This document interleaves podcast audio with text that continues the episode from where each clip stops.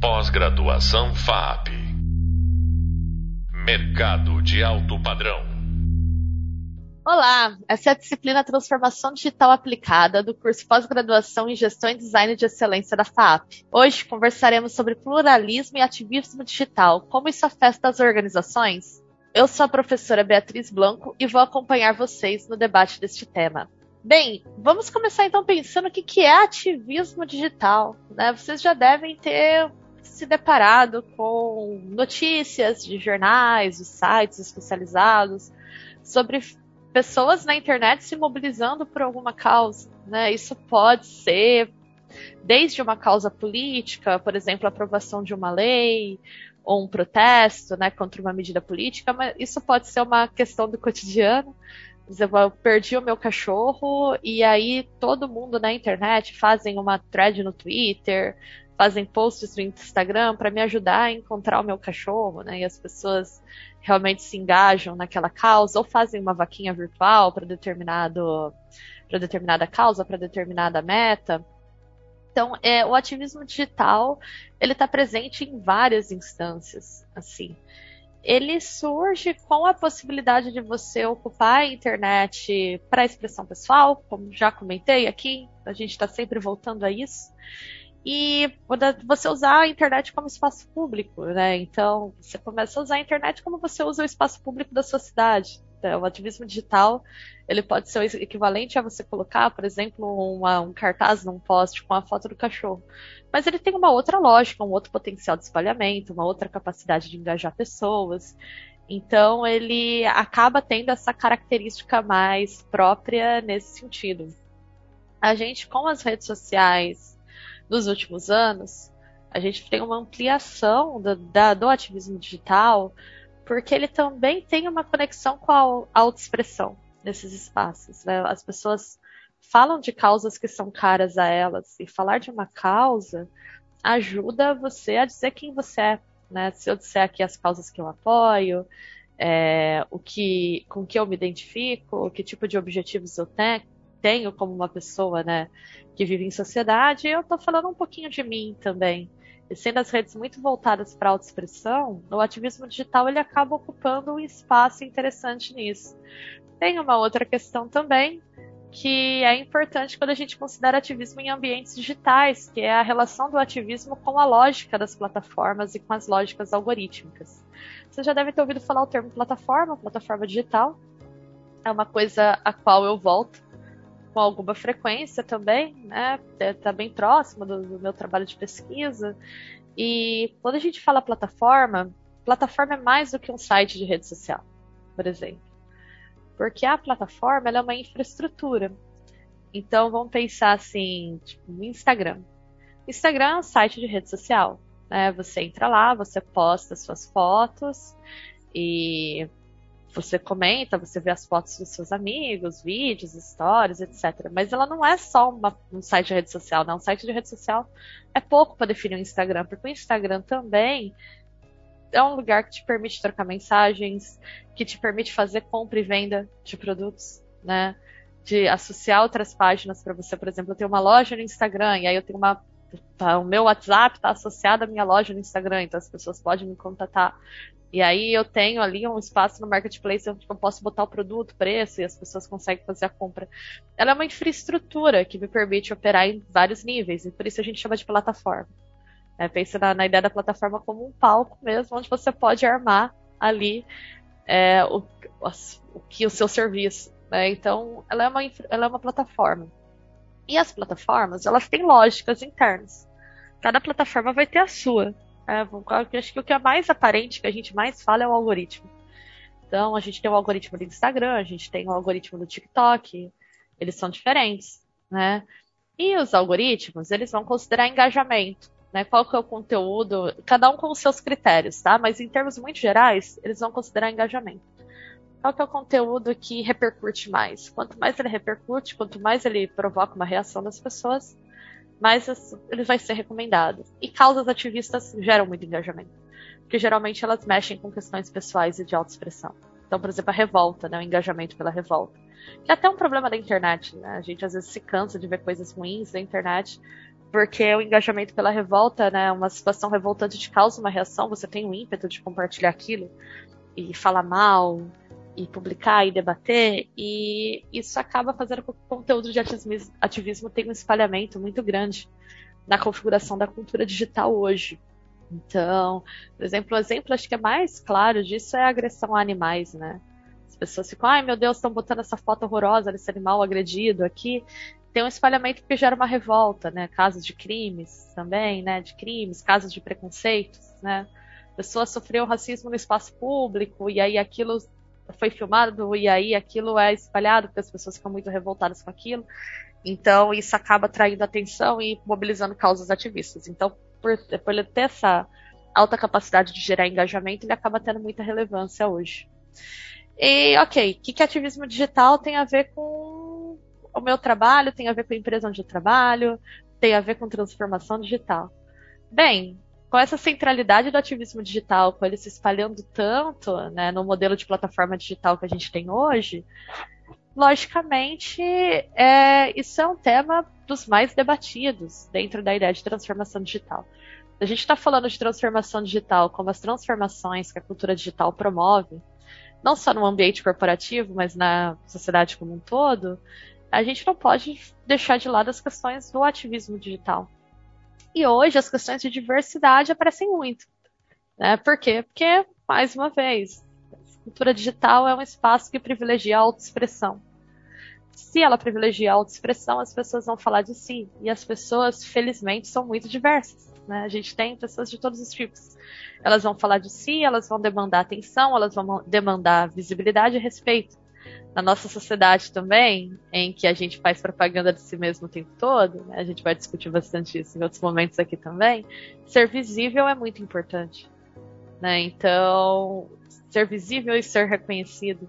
Então é natural que as questões de diversidade, né, felizmente, ocupem um papel central dentro da transformação digital e a gente precisa estar atento a isso. Né? A gente não pode mais viver hoje num modelo de publicidade, por exemplo, da década de 50, que sempre mostrava o mesmo tipo de pessoa, o mesmo tipo de família, é, o mesmo tipo de experiência de consumo para as pessoas, porque não faz mais sentido. Né? As pessoas simplesmente não vão se sentir representadas e vão pular fora daquilo. A mídia de massa, ela não te dá tanta possibilidade de nichos, né? Ou clusters, vou usar uma linguagem mais técnica aqui, quanto à cultura digital, né? A cultura digital, ao criar esses espaços, eu não gosto muito de usar o termo bolha, tá, gente? Eu tenho problemas com ele. Porque eu acho que às vezes ele é usado de um jeito meio errado. Mas vamos usar ele aqui, vou tirar a licença poética para falar em bolha. Mas quando a gente pensa nessas pequenas bolhas de interesse, que não são tão pequenas assim, a cultura digital te dá a possibilidade de atingi-las, né? E dá para elas muito poder de mobilização também. E quando se tem a ver com identidades, com diversidade, dá para essas pessoas o poder de questionar né, a sua marca se você não aderir a isso. E aí a gente tem até um conceito que vem dos anos 80, não é novo, para discutir essa aderência de marcas a questões de ativismo e a debates que têm relevância pública, né? Que é o conceito de marketing de causas. Marketing de causas, ele é quando, buscando agregar valor, uma determinada marca, né, uma determinada empresa resolve aderir a uma causa para dizer que, olha, estamos alinhados com esse assunto de interesse público, olha, a nossa empresa se preocupa com isso, né? Então, se uma empresa, por exemplo, tem, por exemplo, se eu sou um, pensar um exemplo aqui junto com vocês. Se eu sou uma marca de meias, né? Todo mundo usa meias. A maior parte das pessoas usa meias. Acho que quase todo mundo usa meias. E aí o meu slogan é meias para todos, assim, bem criativo, né? Só que não. Mas o meu slogan é meias para todos. É, faz sentido eu me engajar em pautas de inclusão, porque meu slogan é meias para todos. Se é para todos, é para todas as pessoas. Eu preciso projetar uma imagem de que eu sou uma marca inclusiva. Né? Então faz muito sentido para minha marca.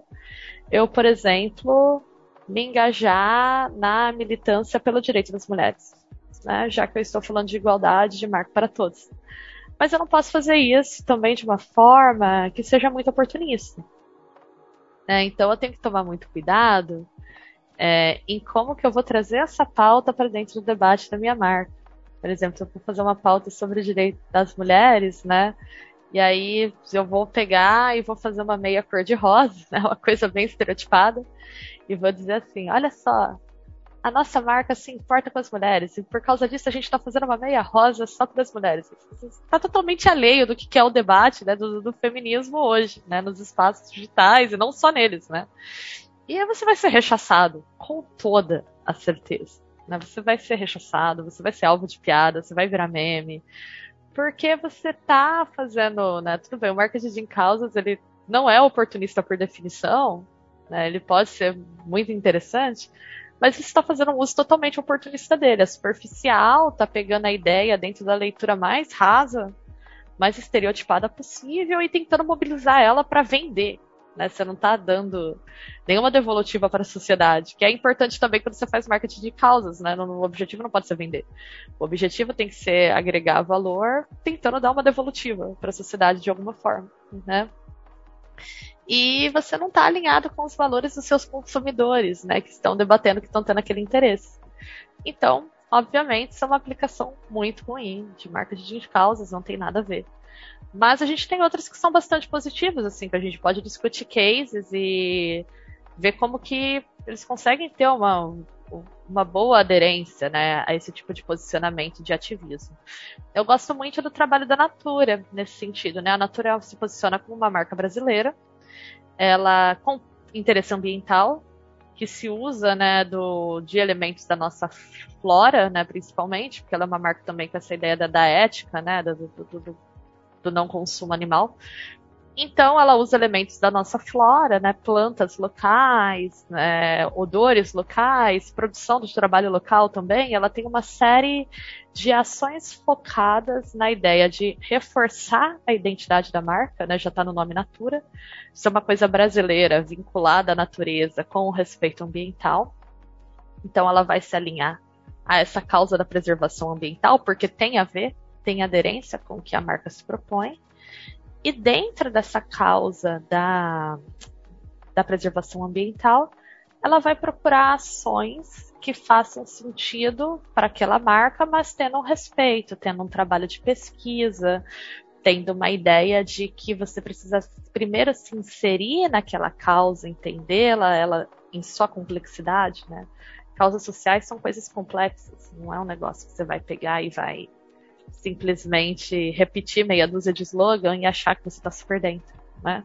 Então, entender aquilo e implementar ações que tenham a ver com aquilo. Então, as ações de preservação ambiental, ela faz documentários falando sobre fauna brasileira, sobre ecossistemas brasileiros, sobre flora, é, patrocina conteúdo de branded content em veículos jornalísticos falando sobre isso, né?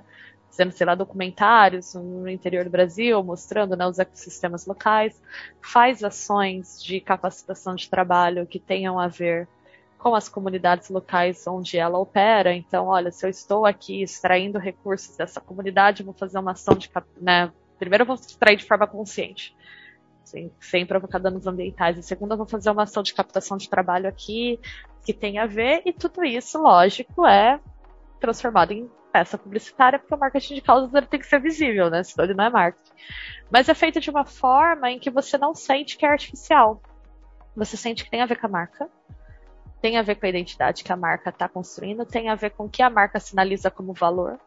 Né? Então, se os meus valores têm a ver com a preservação ambiental, é, faz todo sentido que eu me posicione dessa forma, faz todo sentido que eu procure esse tipo de ação. Então, faz muito sentido a organização da marca como um todo em torno desses temas. Eu considero um case bastante é, interessante nesse sentido. E agora, na, na migração da cultura digital, ela criou uma personagem, né, a Nath, que é uma personagem que, que é uma. Não era bem uma assistente virtual, né? Ela é uma influencer digital virtual, por assim dizer, que personifica a marca das redes e que também ela debate esses temas né? Ela posta sobre esses temas, ela fala, e aí por trás temas alinhados a isso, como a questões do direito das mulheres que aparecem bastante nessa personagem que ela criou, que tem a ver com o posicionamento que ela construiu, e aí não parece uma coisa intrusiva, né? Fica mais orgânico, porque a marca já tem esse trabalho. Não é uma coisa que é donada. Então é um trabalho interessante aí de posicionamento de marketing em causas que eu acho que funciona nesse contexto.